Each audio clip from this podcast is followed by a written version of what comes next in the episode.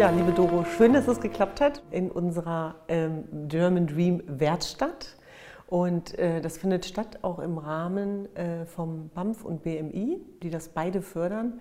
Und es ist entstanden während Corona. Ähm, es ist sozusagen ein Dialogformat, ein Internetdialogformat, wo wir versuchen, Menschen trotz Distanz zusammenzubringen. Und ich bin sehr dankbar, dass du heute hier bist. Und ich glaube, aktueller hätte es gar nicht sein können. Äh, heute war nämlich ein ganz besonderer Tag. Äh, apropos Werte zum Thema Gleichberechtigung. Erzähl doch gerne mal. Ja, ich freue mich sehr, dass jetzt auch ähm, mein Parteivorsitzender sich öffentlich geäußert hat und auch sich für eine Frauenquote einsetzt, auch in Vorständen. Ich durfte ja vor vielen Jahren, als ich familienpolitische Sprecherin war, für meine Partei und dann insgesamt für die Fraktion auch ähm, beim Thema Gleichberechtigung in Aufsichtsräten schon kämpfen und bei der Bundespressekonferenz sein und jetzt eben auch noch die Vorstände, was vor ein paar Jahren noch unmöglich schien. Und da freue ich mich natürlich sehr, dass mal jetzt dieser gordische Knoten auch hat durchschlagen werden können. Jetzt höre ich, dass es an der einen oder anderen Stelle vielleicht noch den ein oder anderen auch von Seiten der CDU gibt, der noch überzeugt werden muss. Aber dass die CSU natürlich da jetzt voranmarschiert und Markus Söder das auch meines Erachtens herausragend begründet hat, freut mich sehr.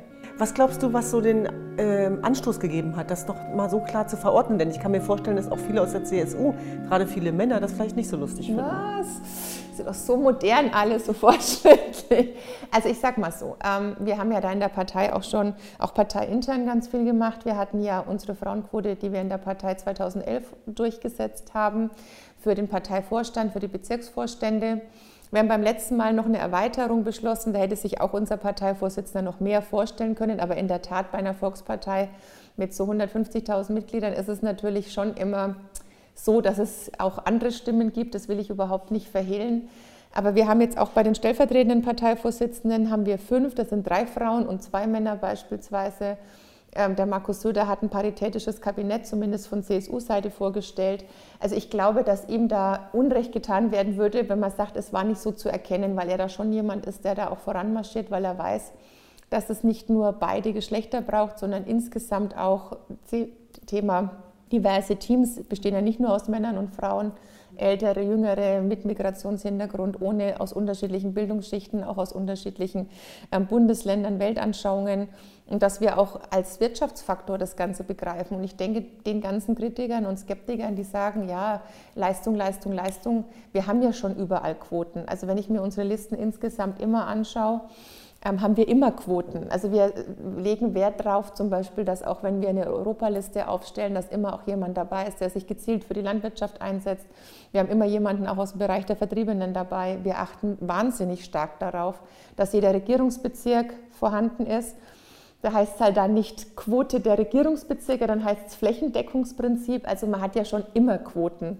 Und wenn es keine festgeschriebenen sind, gibt es immer Hinterkopfquoten. Also insofern finde ich die Diskussion jetzt auch im Jahr 2020 etwas albern, weil es einfach um Chancengerechtigkeit geht und weil es darum geht, jedem die gleichen Möglichkeiten zu geben, egal welches Geschlecht, egal welche Religion und egal wo man hingehört. Also insofern sehr positiv, ja. Mhm. Du, ich weiß, dass du persönlich auch sehr dafür einstehst, so haben wir uns ja auch kennengelernt, weil all unsere Projekte und Organisationen natürlich auch zum Ziel haben, gleiche Chancen für alle.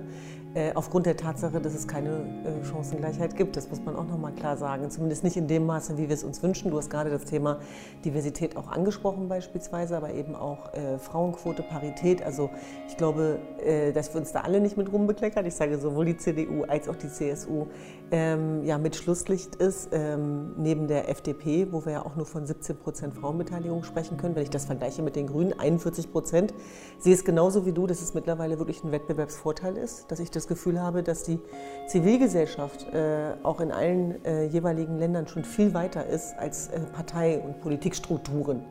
Ähm, wie war das denn so für dich am Anfang? Ich meine, du bist jetzt seit 20 Jahren? 18. 18, okay, mhm. fast. äh, parteipolitisch dabei. Ähm, Achso, nee, Mitglied bin ich tatsächlich noch länger. Also Mitglied mhm. bin ich jetzt seit 26 Jahren. Ach, siehst du ja. mal. Und ja. mit der JU dann sogar seit 28 Jahren. Wie hat sich das so verändert? Also kannst du dich noch an Phasen erinnern, wo das eben nicht so selbstverständlich war, die zu sein, die du bist und dich anders durchboxen musstest? Ah, ich glaube, das ist ja bei jedem so. Ich denke, dass jeder ein anderes Selbstbewusstsein und Selbstverständnis hat, ob man 14, 24, 34 ist oder 39 plus. ich glaube, dass sich das natürlich immer verändert, ähm, weil man dann auch mehr erlebt hat, mehr mitgemacht hat. Das ist, denke ich, in jedem Job so, dass man sich immer denkt, oh, wenn ich das schon bei Berufseintritt oder im Studium gewusst hätte, dann wäre ich auch anders aufgetreten oder wie auch immer. Also ich habe erst gestern so eine Situation gehabt, wo ich gedacht habe, warum habe ich das damals nicht gesagt? Und das war ein Erlebnis von vor 20 Jahren oder so. Das geht einem ja manchmal auch so mit dem Wissen von heute. Es sagt ja immer jeder, ja, ich wäre gern noch mal jünger, aber nur mit dem Wissen von heute. Mhm. Weil man, also wenn ich es jetzt vergleiche, habe eine 14-jährige Tochter, ich möchte nicht mehr mit einem Teenager in Deutschland tauschen. Sicherlich nicht. Das ist nicht so die Phase meines Lebens, wo ich gerne noch mal drin stecken würde in so dieser nicht Fisch, nicht Fleisch Phase. Was hat sich verändert oder was hat sich geändert?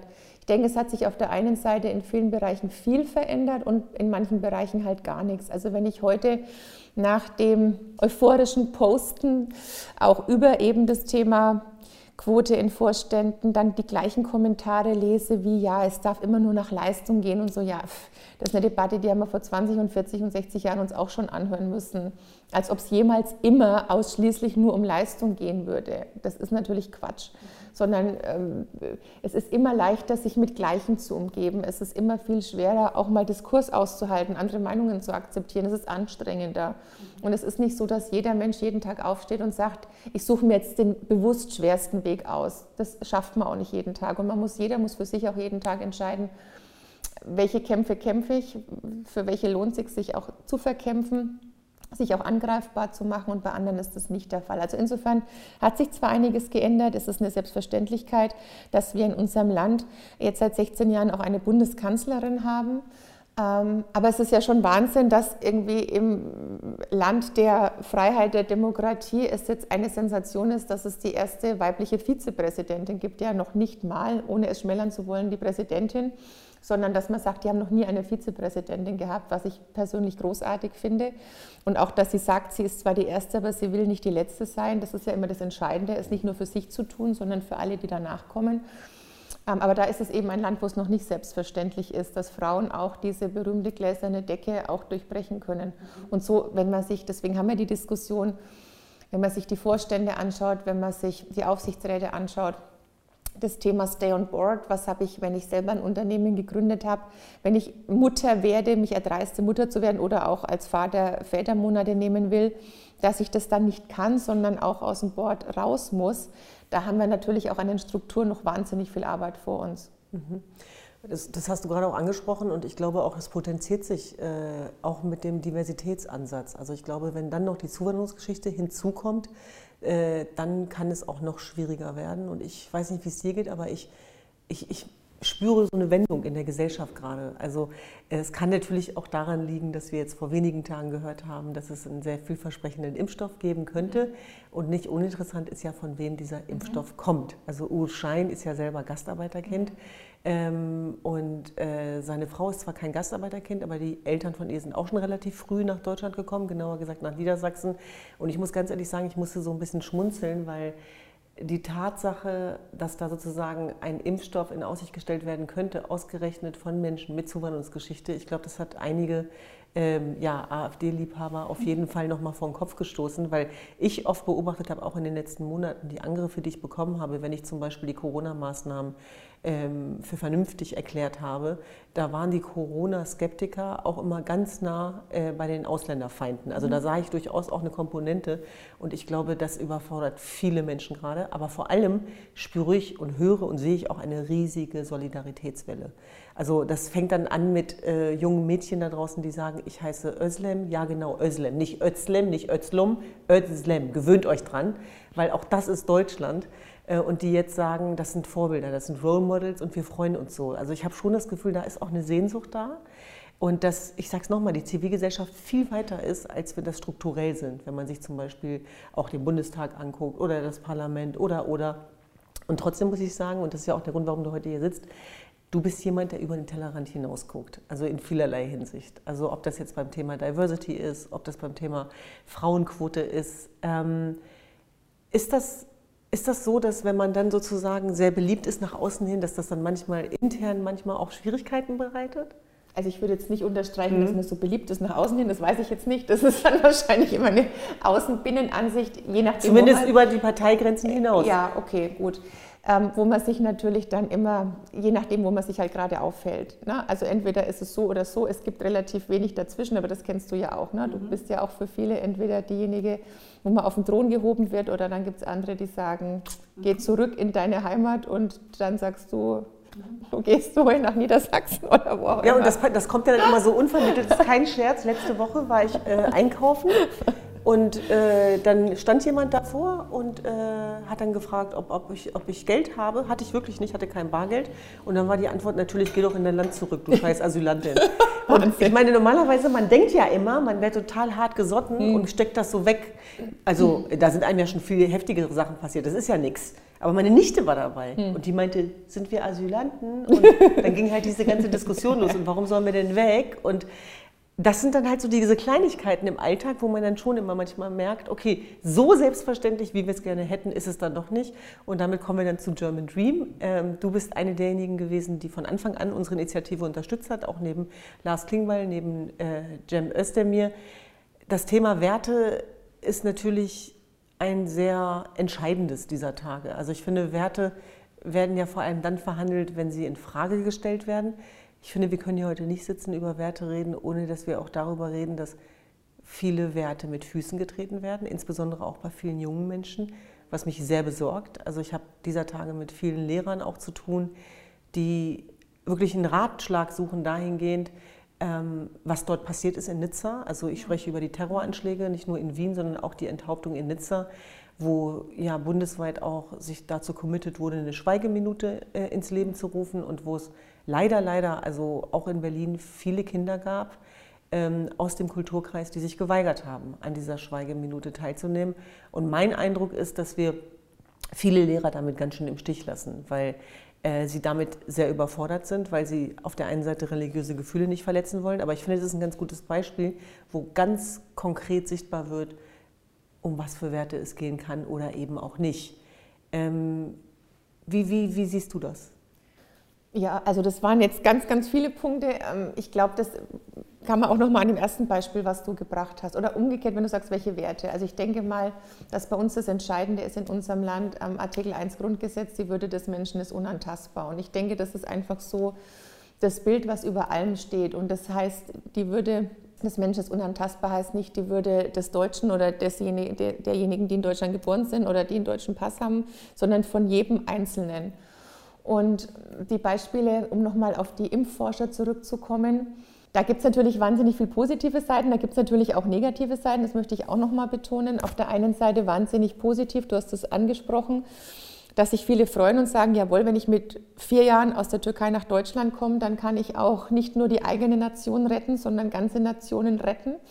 Und es hat ja eingeschlagen wie eine Bombe und alleine ich glaube, dass seine Eltern und ihre Eltern auch nicht, als die Kinder waren, gedacht haben, unsere Kinder sorgen mal dafür, dass in einem Land, was nach einer Pandemie auch wirtschaftlich in die Knie gezwungen wird, dass alleine mit einer Meldung aufgrund deren äh, Forschungsergebnissen auch der DAX wieder in die Höhe schnellt. Das muss man sich ja auch immer mal überlegen, was das bedeutet. Ja. Und wie du sagst, die einen sagen, oh, muss es sein, dass es jetzt diejenigen sind. Die anderen, finde ich, überhöhen es zu sehr, hätten sich wahrscheinlich gar nicht so gefreut, wenn es jetzt jemand anders gewesen wäre, wenn es jetzt Hans Mayer aus Buxtehude gewesen wäre. Aber allein die Tatsache, dass wir überhaupt noch drüber sprechen müssen, zeigt ja, dass es immer noch nicht selbstverständlich ist und dass es noch was Besonderes ist, obwohl ich mich auch persönlich extrem drüber gefreut habe. Wo ich mich dann wieder wahnsinnig geärgert habe, war, da muss man dann auch nochmal mit den Plattformen sprechen. Wenn dann Google nur sie als seine Ehefrau darstellt und er quasi der Held ist, was ich ihm auch gönne, aber ich glaube, dass er das persönlich auch selber, ohne ihn zu kennen, unangenehm findet, dass er alleine rausgezogen wird oder auch bei einigen Medien nur er auf der Titelseite ist und sie ist dann als seine Frau auf Seite 2 oder 3 noch geduldet. Also auch da haben wir natürlich noch Nachholbedarf zu gucken. Es ist auch eine Teamleistung und sie ist mindestens ähm, genauso wichtig wie er, sondern und, und auch alle anderen Mitarbeiterinnen und Mitarbeiter, die eben auch in dem Bereich geforscht haben. Aber grundsätzlich hat es so viele großartige Komponenten auch für einen Forschungsstandort Deutschland. Also das auch was uns natürlich muss ich jetzt auch noch loswerden als Bundesregierung stolz macht, dass da auch viele Forschungsförderungsgelder am Anfang mit dem Unternehmen drin waren, dass man auch sieht, es lohnt sich auch und wir können es auch in unserem Land, noch solche ähm, bislang Hidden Champions seit Montag für alle dann nicht mehr, dann auch davon zu überzeugen. Und es hat übrigens, weil wir uns ja auch verpflichtet haben, insgesamt in Europa keine nationalen Abkommen zu machen, auch mit den einzelnen Herstellern, sondern insgesamt als 27 Mitgliedstaaten zusammen zu verhandeln und nicht einzelne Nationalstaaten rauszubrechen, ist es natürlich dann für das Mitgliedsland Deutschland besonders schön, wenn sich die anderen europäischen Länder dann auch daran beteiligen. Das ist sicherlich das eine.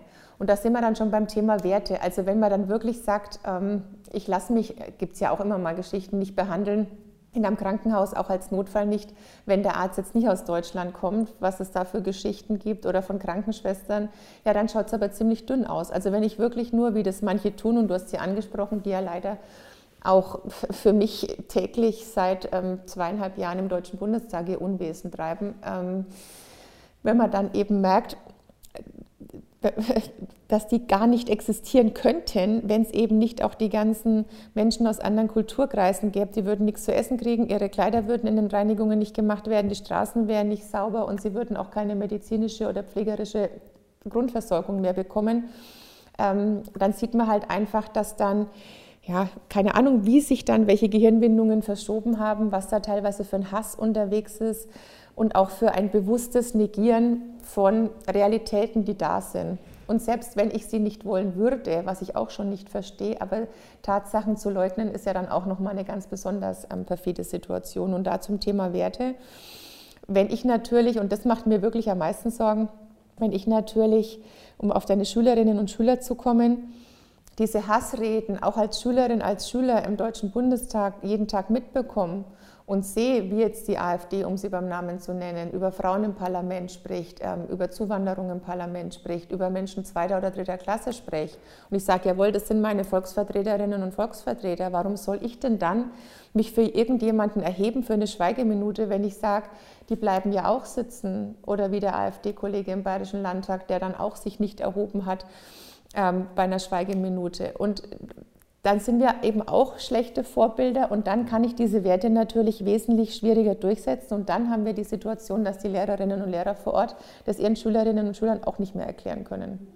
Und ähm, ich bin dankbar, dass du das ansprichst, weil ich finde, dass da auch die Gemeinsamkeiten so sichtbar werden. Ich nenne das ja die bösen Zwillinge, also die Rassisten auf der einen Seite, aber die religiösen Extremisten eben auch auf der anderen. Und dass beide sexistisch sind, antisemitisch sind, das ist immer die Klammer.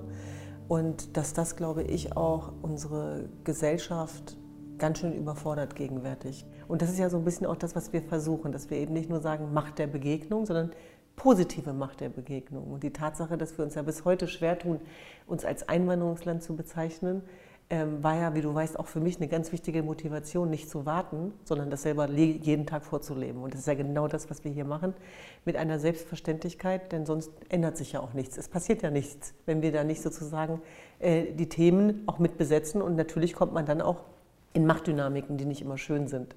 Und von der Seite weißt du ja auch, die kennst du auch von mir ähm, dass wenn man es wagt, sich als Frau mit Themen wie Religionsverständnissen oder Identität oder letztlich auch Sexismus auseinanderzusetzen, dass dann die Luft ganz schnell sehr, sehr, sehr dünn wird. Und ähm, German Dream, da hat ja jeder eine eigene Definition. Ich sage ja immer, das heißt, in die Freiheit kommen und die Freiheit teilbar machen für andere. Und ich fand das ganz schön, als wir auf der Future Work waren und du so ein bisschen erzählt hast, und das war etwas, was ich auch noch gar nicht wusste, dass deine Mutter Lehrerin ist. Ne?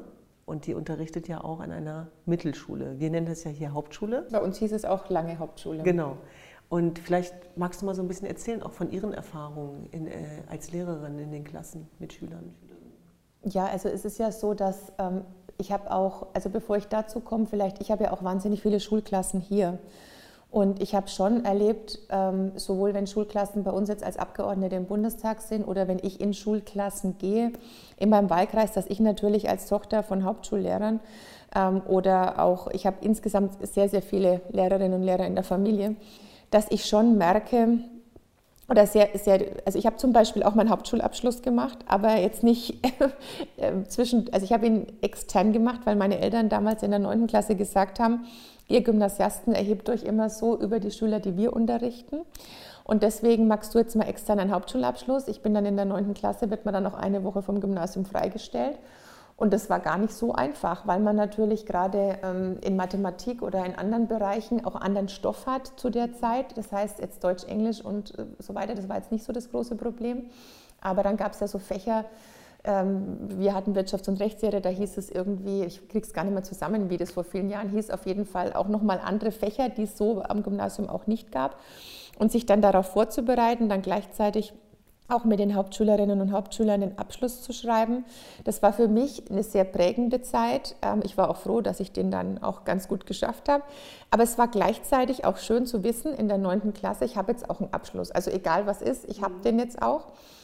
Ähm, und deswegen bin ich schon immer wesentlich sensibilisierter, was das Thema unterschiedliches oder mehrgliedriges Schulsystem betrifft. Und deswegen habe ich auch als Abgeordnete von Anfang an nicht nur Gymnasien eingeladen und nicht nur Realschulen, sondern tatsächlich auch die Hauptschulen, wie sie damals noch hießen. Und ich habe schon gemerkt, ähm, wie viel auch es ausmacht, zum einen, ob die Schulen nur Hauptschulen sind oder ob du da Rektorinnen und Rektoren hast, die ihren Schulen einen Namen gegeben haben weil die Schülerinnen und Schüler ganz anders sagen. Die sagen zum Beispiel ganz viel mit einer Würzburger Schule, da hat ein ganz engagierter Rektor, ganz enger Freund meines Vaters, ganz krasser Sozialdemokrat, der hat seine Schule Gustav Walle Schule genannt. Und die Schüler und Schülerinnen waren nie Hauptschüler, das waren immer die Schüler der Gustav Walle Schule.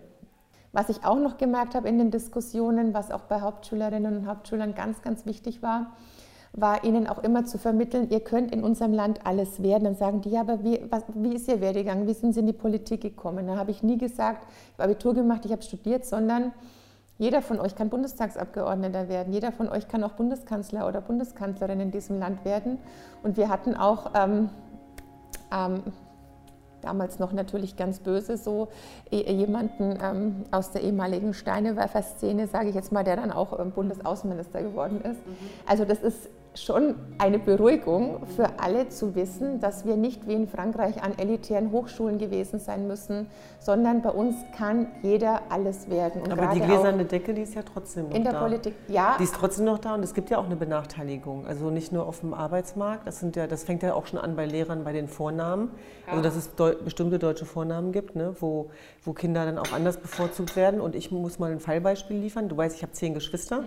die müssen immer herhalten für sämtliche Feldforschungen. Und auch da war es so, dass äh, ganz viele Geschwister von mir, die nicht so selbstbewusst sind wie ich, sondern eher ein bisschen ruhiger, die haben dann die Sonderschulempfehlung bekommen oder die Hauptschulempfehlung. Und wenn ich mir vorstelle, was alles aus denen geworden ist, also da, da sind Nationalspieler dazwischen, Bundesligaspielerinnen, du kennst die ja alle, Unternehmer, Stell dir mal vor, die hätten auf ihre Lehrer gehört. Weißt du, wie ich meine? Also ja, ich will damit total. nur sagen, dass da auch ein großer Schmerz ist und da ist auch noch eine offene Wunde. Und ich merke das auch daran, wenn ich jetzt zum Beispiel von über gestern schwärme mit den Forschern und den Ergebnissen, dann sagen ganz viele, ich empfinde das Wort Gastarbeiterkind als Beleidigung. Und dann sage ich, ich bin stolz, Gastarbeiterkind zu sein, ne? mit allem, was dazugehört. Aber ich bin vielleicht auch deswegen stolz, weil ich das durchbrochen habe und meinen Weg gemacht habe. Aber was ist mit denen, die vielleicht irgendwo auf der halber Strecke liegen geblieben sind und ihre Energien und ihre, sage ich mal, Potenziale nicht so ausleben konnten? Ich denke jetzt zum Beispiel an eine Hauptschule in München, die wir besucht haben wo ich gedacht habe, mein Gott, zum Thema Soft Skills, Empathie, soziale Intelligenz muss man hier niemandem was beibringen. Da habe ich eher Probleme gehabt am Gymnasium, wo ich so dachte, Mensch, wo hast du denn jetzt irgendwie deine zwischenmenschliche Verhaltensweise nur gelassen? Also ich will nur sagen, gucken wir da manchmal nicht auch defizitär und falsch drauf. Ja, und deswegen wollte ich noch sagen, weil du hast natürlich recht, es steht und fällt, jeder von uns hatte mal Lehrerinnen und Lehrer, an die man sich erinnert und sagt, oh Gott, die haben mich so geprägt und das hat mein Leben verändert. Und welche, wo man gesagt hat, ja, da hat man heute noch Albträume davon. Mhm. Natürlich steht es und fällt es auch mit den Personen. Und deswegen, das wollte ich noch als drittes Beispiel sagen, wenn man mit den Schülern spricht, das allererste, was ich mache, bevor es in die Fragerunde geht, ist, dass ich sage, so, und die Lehrer dürfen nichts sagen und nicht fragen. Weil wenn man da einmal anfängt, dass die anfangen zu reden, dann trauen sich oft die Schülerinnen und Schüler nicht mehr. Und da habe ich auch die Erfahrung gemacht, dass da von den Schulen her da oft die klügeren Fragen kommen als bei manchen Gymnasiasten. Mhm die dann halt denken, sie sind die Oberchecker und sie wissen schon alles. Also deswegen ja, aber das ist, glaube ich, wie überall im Leben. Das steht und fällt, ob dann auch Menschen da sind, die an dich glauben.